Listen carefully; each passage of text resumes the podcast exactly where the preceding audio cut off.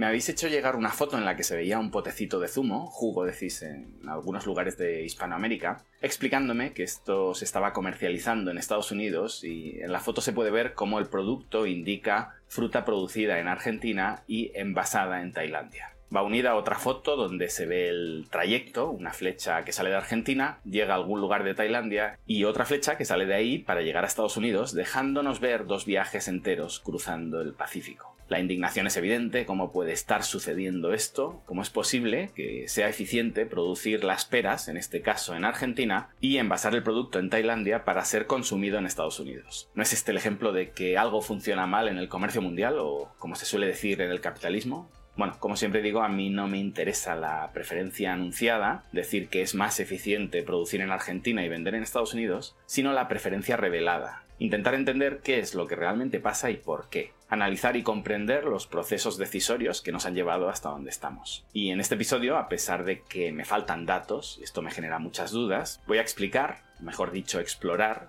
porque estoy abierto a refutación, por qué creo que no, porque creo que esto a mi juicio no solo no funciona mal, sino que funciona de la manera más eficiente posible. Si lo queréis ver de otra manera, ¿por qué si funciona mal temporalmente? Como todo, temporalmente hasta que se encuentre una solución mejor, que siempre será peor que la siguiente, en una espiral permanente de evolución, en un proceso de descubrimiento continuo. Y bueno, más allá del ejemplo en cuestión, estoy seguro que para los curiosos sobre cómo funciona el comercio a nivel mundial o cómo funcionan las cosas en general, os daré información interesante que espero valoréis y me ayudéis compartiendo el episodio, comentando, dando like y todas esas cosas. Bien, en primer lugar decir que el concepto de eficiencia no es directamente proporcional al de distancia. Esto es algo que con la globalización nos deberíamos haber quitado ya de la cabeza. Obviamente lo contrario tampoco. Es decir, no por irnos más lejos vamos a ser más eficientes, claro. Habrá cosas eficientes hechas en un entorno local, habrá cosas muy ineficientes hechas en un entorno local, habrá cosas eficientes hechas a distancia y habrá productos muy eficientes fabricados a mucha distancia con lo que a priori, viendo largos trayectos de transporte, no deberíamos tener suficiente información para sacar conclusiones. Un dato que por mucho que nos repiten no llegamos a interiorizar es más costosa la primera y la última milla que todo el trayecto marítimo intermedio, aunque diéramos varias vueltas por todo el globo. Y esto aplica también al componente ecológico de la discusión. La primera y la última milla son las más contaminantes con muchísima diferencia. Pero centrándome en el componente económico, en general creo que tenemos un problema de cálculo con las distancias físicas. Y esto nos ocurre porque no entendemos el comercio, quizá porque no nos dedicamos a nada relacionado con el cálculo de optimización de costes, y la globalización nos parece que significa que encontremos un McDonald's en Riyadh y ya. Nadie hoy en día pone en duda que tenga sentido deslocalizar un call center en India, aunque podríamos trazar las mismas líneas, incluso líneas más largas, para indignarnos de por qué una venta entre una persona de Nueva York y otra de Los Ángeles es atendida por un comercial en Nueva Delhi. ¿Cuánto coste, verdad? No, en este caso, consideramos que no hay un coste tan alto porque sabemos, o al menos intuimos, que el coste de las comunicaciones telefónicas, Internet, es mucho más bajo o tiende a cero. Si no supiéramos esto, podríamos irritarnos sensacionalmente igual que lo hacemos con ese bote de zumo. Y ahora pregunto, ¿los que se indignan tanto con el bote de zumo piensan que saben de verdad el coste de ese transporte a Argentina, Tailandia y Tailandia, Estados Unidos? ¿Realmente saben cuánto supone el total? Obviamente no, si lo supieran no estaríamos teniendo esta conversación. La realidad es que ese coste, exactamente igual que con el call center en la India, también es muy bajo, también en situaciones normales, en tiempos de paz vamos a decir, tiende a cero. En paralelo, observemos también que las peras crecen en prácticamente todo el planeta, por tanto, la opción más intuitivamente correcta no sería la de producir y envasar en Argentina para venderla a Estados Unidos, sino producir y envasar en Estados Unidos para consumir en Estados Unidos. De hecho, reduciéndolo al absurdo, si el único dato que tomamos para validar si nos parece correcto o no una operación comercial es la distancia, quizá hasta nos parezca ineficiente que las peras se produzcan en otro estado de Estados Unidos, sino en el centro de Los Ángeles, donde vamos a consumirlas Yes.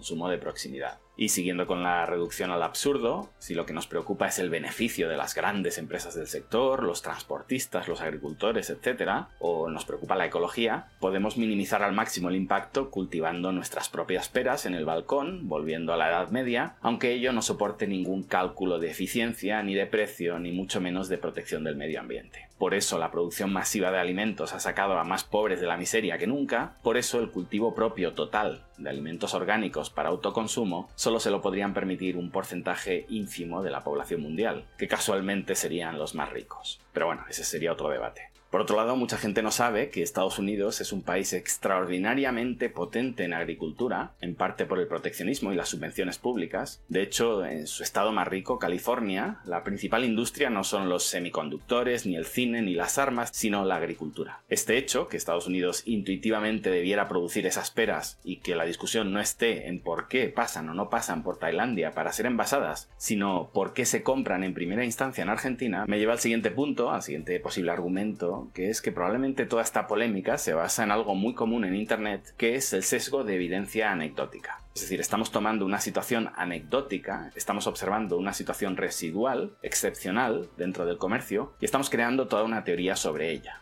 ¿Y por qué pienso que este caso puede ser una excepción? Porque Estados Unidos produce más peras que Argentina y probablemente estemos ante una complementación de su producción local en momentos de escasez, motivos climáticos, motivos de temporada, alguna situación atípica en la que sus invernaderos no han podido suplir la demanda o incluso una oferta concreta de un stock que Tailandia no ha podido vender a su cliente principal y ha sacado por un menor precio. ¿Un comprador americano se ha hecho con ese cargamento? No lo sé. Como decía al principio, me faltan datos, nos faltan datos. Es difícil analizar los procesos decisorios de millones de personas y concluir cuál ha sido la razón por la que un producto aparece en la estantería de un supermercado concreto.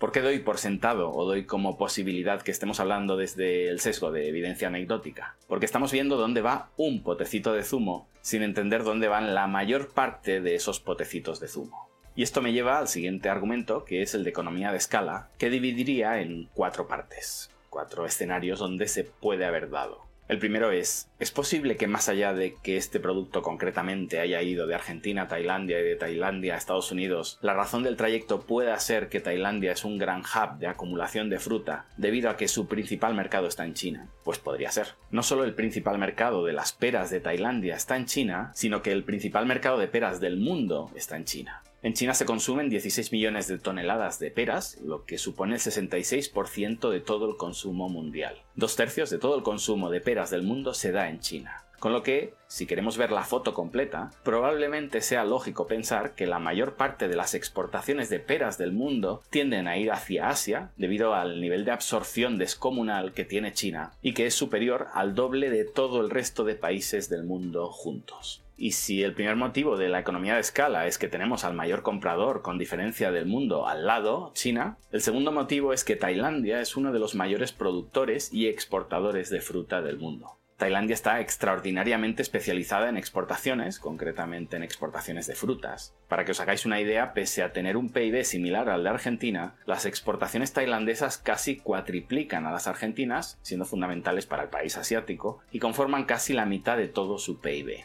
mientras que en el caso de Argentina apenas suponen el 15% de su PIB y se prevé que desciendan. Con lo que parece coherente pensar que se hayan profesionalizado, especializado muchísimo más que otros países en la producción y distribución de frutas y si son internacionalmente reconocidos en este ámbito, es posible que atraigan compradores, inversores de todas las partes del mundo, incluido Estados Unidos, para comprar sus frutas o para montar sus plantas procesadoras, y es posible que atraigan vendedores de todas partes del mundo a ofrecerles sus frutas, ya que han conseguido profesionalizar su industria excepcionalmente. Es más, también sería factible, habiendo profesionalizado tanto y con tanto éxito industrias secundarias como la de la elaboración de esos zumos, que tengan tantas ventas que hayan llegado a agotar en momentos puntuales, periódicos, toda su producción de fruta, y ellos mismos, Tailandia, se hayan dirigido a otros mercados a obtener el faltante de materia prima para hacer frente a sus compromisos comerciales. El tercer argumento de economía de escala es quizá el más intuitivo. Hablamos de una empresa americana, Dole, que es la que está haciendo todo este proceso.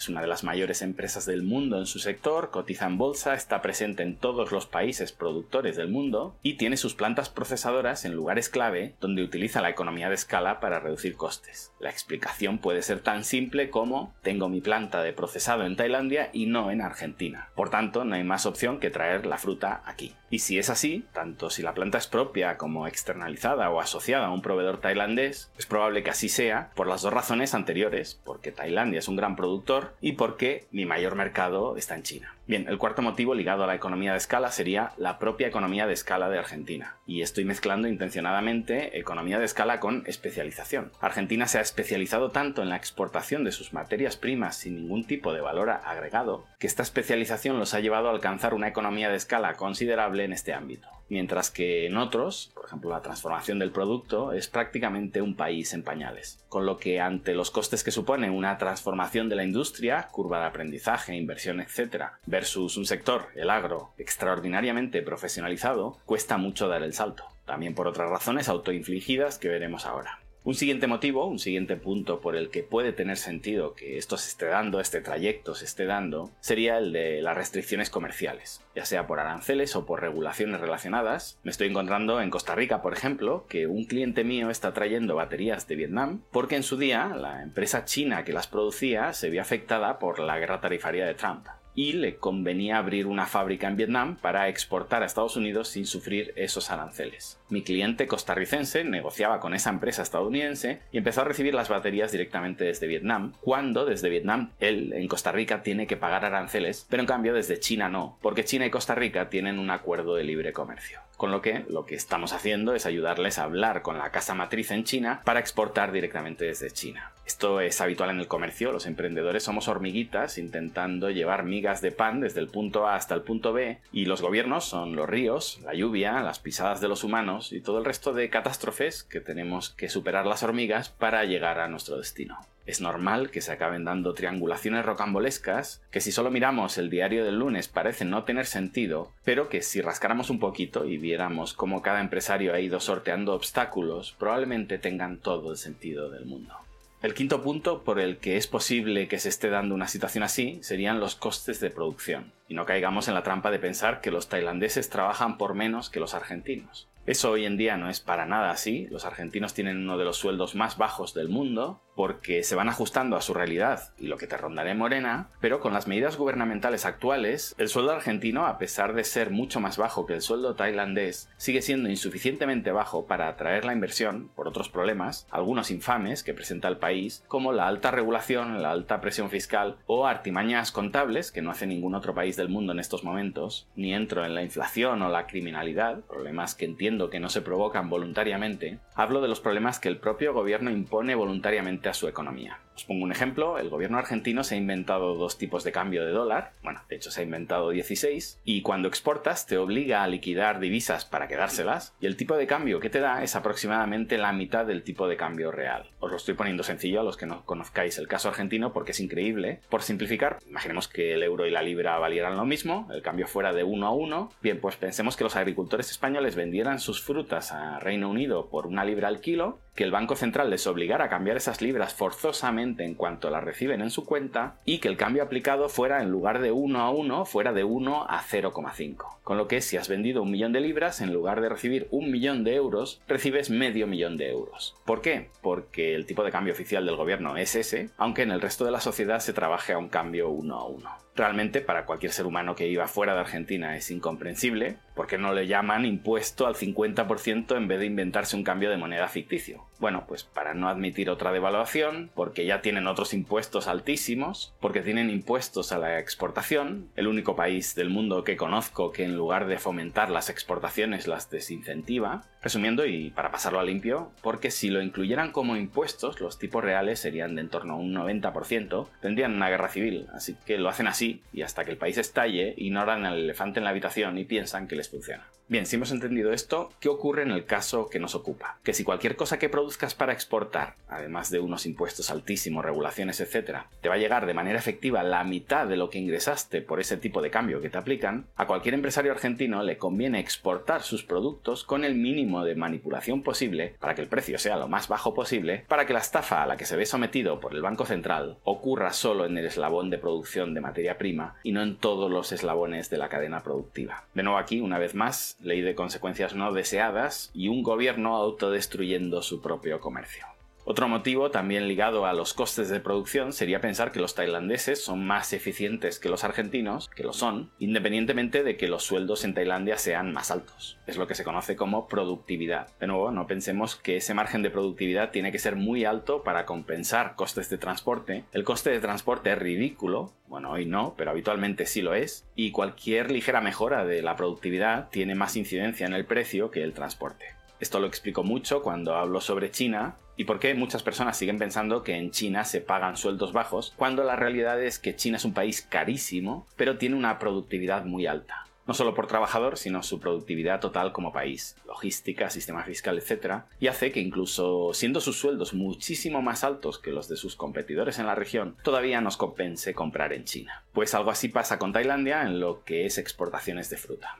Un sexto punto que explicaría este paso intermedio por Tailandia podría ser debido a menores regulaciones, por ejemplo en el proceso de packaging. No creo que este sea el caso, ya que hablamos de una empresa americana de prestigio, que está enviando al menos una parte de su producción a Estados Unidos, un país altamente regulado, pero habitualmente si el procesado se hace en Tailandia y el destino final es otro país del sureste asiático o China, los productos se pueden producir con peores plásticos o, en el mejor de los casos, cumpliendo por los pelos o simulando cumplir con las regulaciones, y esto obviamente tiene un impacto significativo en el precio final. Ya digo, no creo que sea el caso si este producto ha terminado en Estados Unidos, pero no quería dejar de comentarlo para ofrecer una visión más amplia de cómo se opera en Asia y dónde se obtienen en ocasiones pequeños márgenes extra. De la misma forma, aunque hayamos comentado que los empleados tailandeses son ya más caros que los argentinos, las condiciones laborales no son para nada similares, y esa regulación no afecta al consumidor como si lo hacía, por ejemplo, el tema del packaging. Es una externalidad que el consumidor, en este caso norteamericano, no internaliza. Es decir, si para abaratarme el coste del producto me colocas un plástico de mala calidad, yo como consumidor sí estoy internalizando ese coste, lo estoy sufriendo. Pero si para abaratar ese producto los trabajadores tienen peores condiciones contractuales, no cuentan con seguridad social o no sé, tienen más accidentes laborales, ese coste yo como consumidor no lo veo o hago ver que no lo veo, yo solo obtengo el beneficio del producto, pero no internalizo todos esos otros costes en el precio del producto, en lo que yo pago. Esos costes se quedan en Tailandia y los asume cada trabajador. No digo que sea bueno, no digo que me guste, únicamente describo fríamente lo que hacemos todos los días en nuestra vida cuando usamos ropa made in Bangladesh, cuando nos vamos a un todo incluido o cuando nos subimos a un coche de combustión o de cualquier otro tipo. Bien, un séptimo punto, aunque aquí hablo de temas que no controlo, sería precisamente eso, razones unidas a la singularidad del producto. Esto me lo contaba justamente un importador de fruta chino que me explicaba que se utiliza el tiempo de transporte en barco como parte del proceso de maduración y que de hacerse en el país de origen esto supondría un coste extra para el productor que no tiene las instalaciones preparadas para almacenar y provocar esa maduración en origen. Con lo que lo que se hace en este caso en China es traer la fruta, usar ese transporte como tiempo de maduración y ya realizar los zumos, empaquetarlos, etcétera, en China. Ya digo, no es mi especialidad, no tengo experiencia en este ámbito, pero me cuadra que haya mil procesos que los que no estamos profesionalizados en esto no entendamos y tengan lógica una vez uno se adentra en este mundo y habla con más conocimiento de causa. En todo este episodio os estoy dando motivos que encajan con mi conocimiento del comercio en general. Este sería un motivo más ligado en este caso particular al de los zumos de frutas. Me recuerda a otro sector, del que tampoco soy ningún experto, que me hizo estallar la cabeza, fue el de los barcos fábrica chinos que operan a 10.000 kilómetros de sus costas y por un lado pescan y por el otro sacan ya las latas de conserva listas para exportar. Me recordó mi ignorancia en muchos campos y lo difícil que es criticar lo que sucede en un sector concreto sin entenderlo desde dentro. Otro motivo por el que se pueda estar dando una situación anómala, si es que esta es una situación anómala, que no lo sé, sería lo que se conoce como sesgo de status quo. Lo que nos explica este concepto es que ante dos elecciones posibles tendemos a optar por nuestra posición por defecto la que no requiere acción. Y esto ocurre incluso si la alternativa parece más beneficiosa. Esto me ha pasado mucho en Latinoamérica, es una pregunta muy común que me plantean si con este coste de contenedores actual no sería más rentable para los estadounidenses, por ejemplo, producir en Centroamérica que seguir comprando en China. Y sí, así es, pero pensemos que esto no es tan fácil, no es un clic desconectar las fábricas chinas y otro clic conectar las fábricas en Centroamérica. Lo puedo desarrollar más en otro episodio si os interesa, pero básicamente no tenemos capacidad instalada en Centroamérica para sustituir ni un 10% de lo que se produce en China, aparte esa capacidad instalada está operando, no está paralizada, no tenemos miles de fábricas paradas con personal ocioso esperando que traigamos nuestros pedidos desde China y los coloquemos ahí. Habría que atraer capital, países altamente intervenidos, con baja seguridad jurídica, etc., crear nuevas fábricas, formar capital humano, importar materias primas, imaginemos de África, materias primas de las que ya se ha apoderado China, que no están disponibles, habría que crear las rutas marítimas para importar esas materias primas, barcos, puertos, logística hasta esas nuevas zonas industriales en países con un pésimo sistema de transporte terrestre, y lo mismo para su futura venta a Estados Unidos. Podría extenderme en mil detalles. ¿Y qué sucede? Sesgo de status quo. Cuando le enseñas todos esos costes, todos esos riesgos a un inversor, opta por no moverse del estado actual. Sigamos comprando en China y esperemos que mañana bajen los precios de los contenedores. Habrá de todo, obviamente, la realidad es heterogénea, hay fábricas que se han decidido moverse, pero en general no va a haber un trasvase masivo de producciones. Pues en el caso del zumo de pera podemos estar ante el mismo fenómeno. En el pasado se hacía así, y aunque a día de hoy fuera ineficiente, si es que lo es, ¿quién se atreve a moverse del status quo actual y a poner una fábrica de envasado en Argentina? A ver quién es el valiente.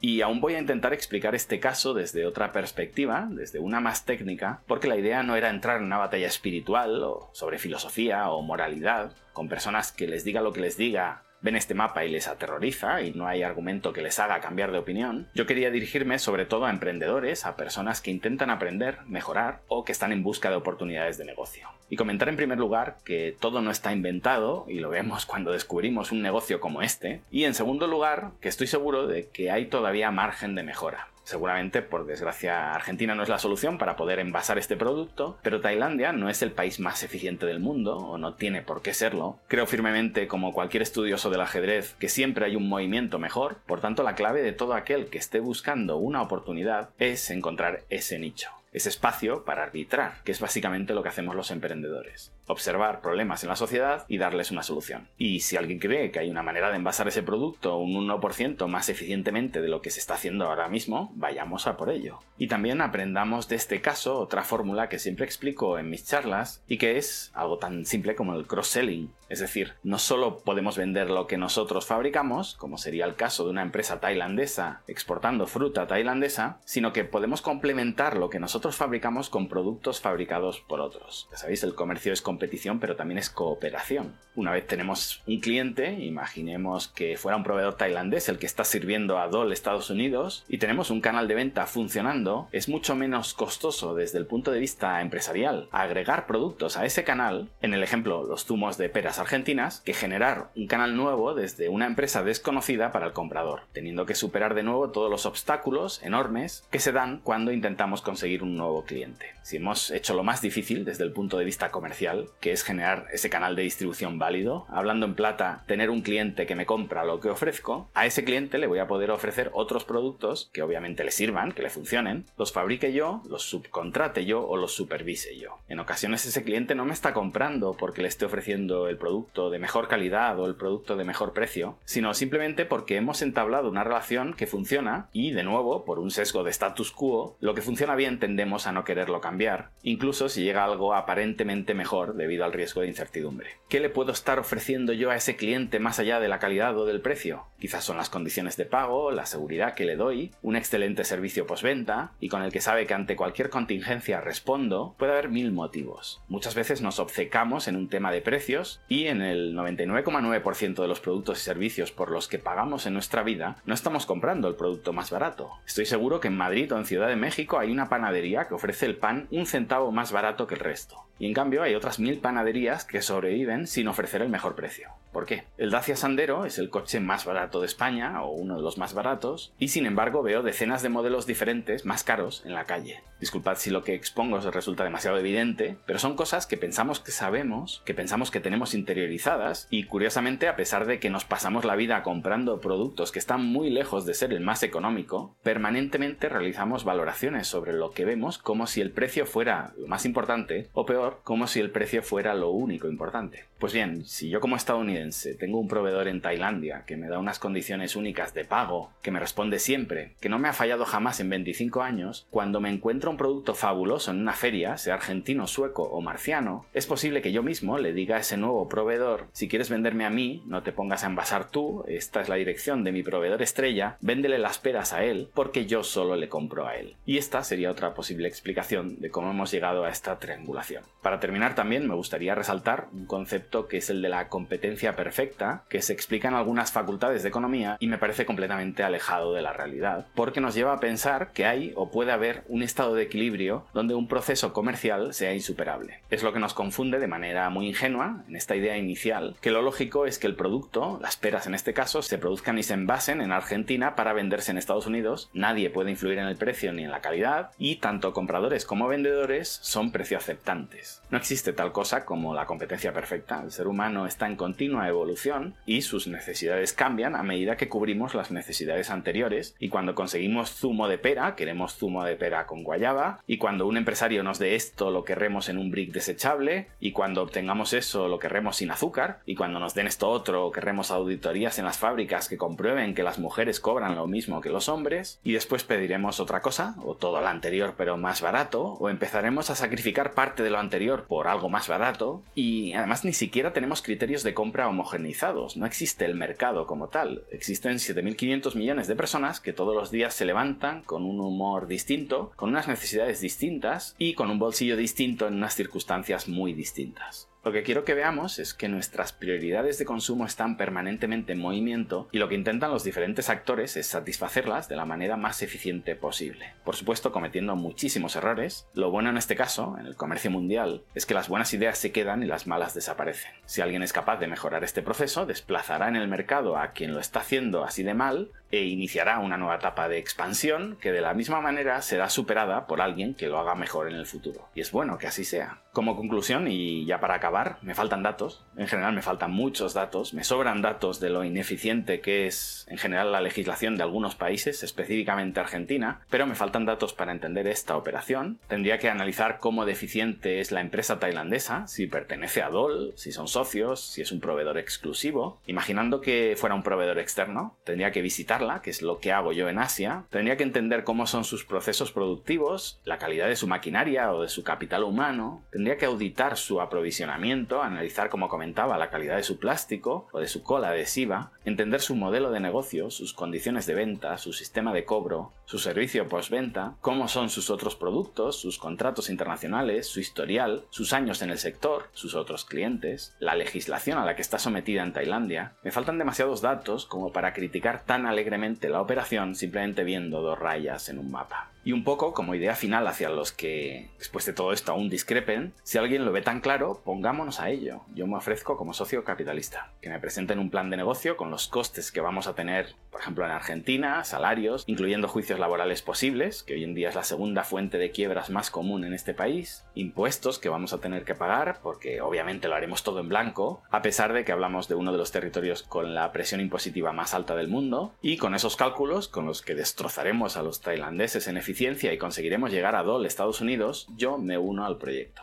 Quedaos con una idea, o al menos mi idea, no es que el comercio sea ineficiente, no es el comercio quien provoca todo esto, intentando complicarle la vida a la gente, son los enemigos del comercio los que lo provocan, y son los comerciantes los que buscan y eventualmente encuentran la manera para seguir haciendo lo posible. Y de alguna manera, durante todo este episodio he estado dando vueltas sobre una palabra que en economía define muy bien todo lo que he ido hablando. Ventaja comparativa. Cada uno nos especializamos en lo que somos mejores, e incluso si tú eres mejor que yo en todo, como tu tiempo y tus recursos son limitados y no tiene sentido que lo produzcas todo, sino que te especialices en lo que eres comparativamente mejor, yo tendré espacio para producir cosas en las que, no siendo tan bueno como tú, sea comparativamente mejor que tu coste de oportunidad para realizarlas.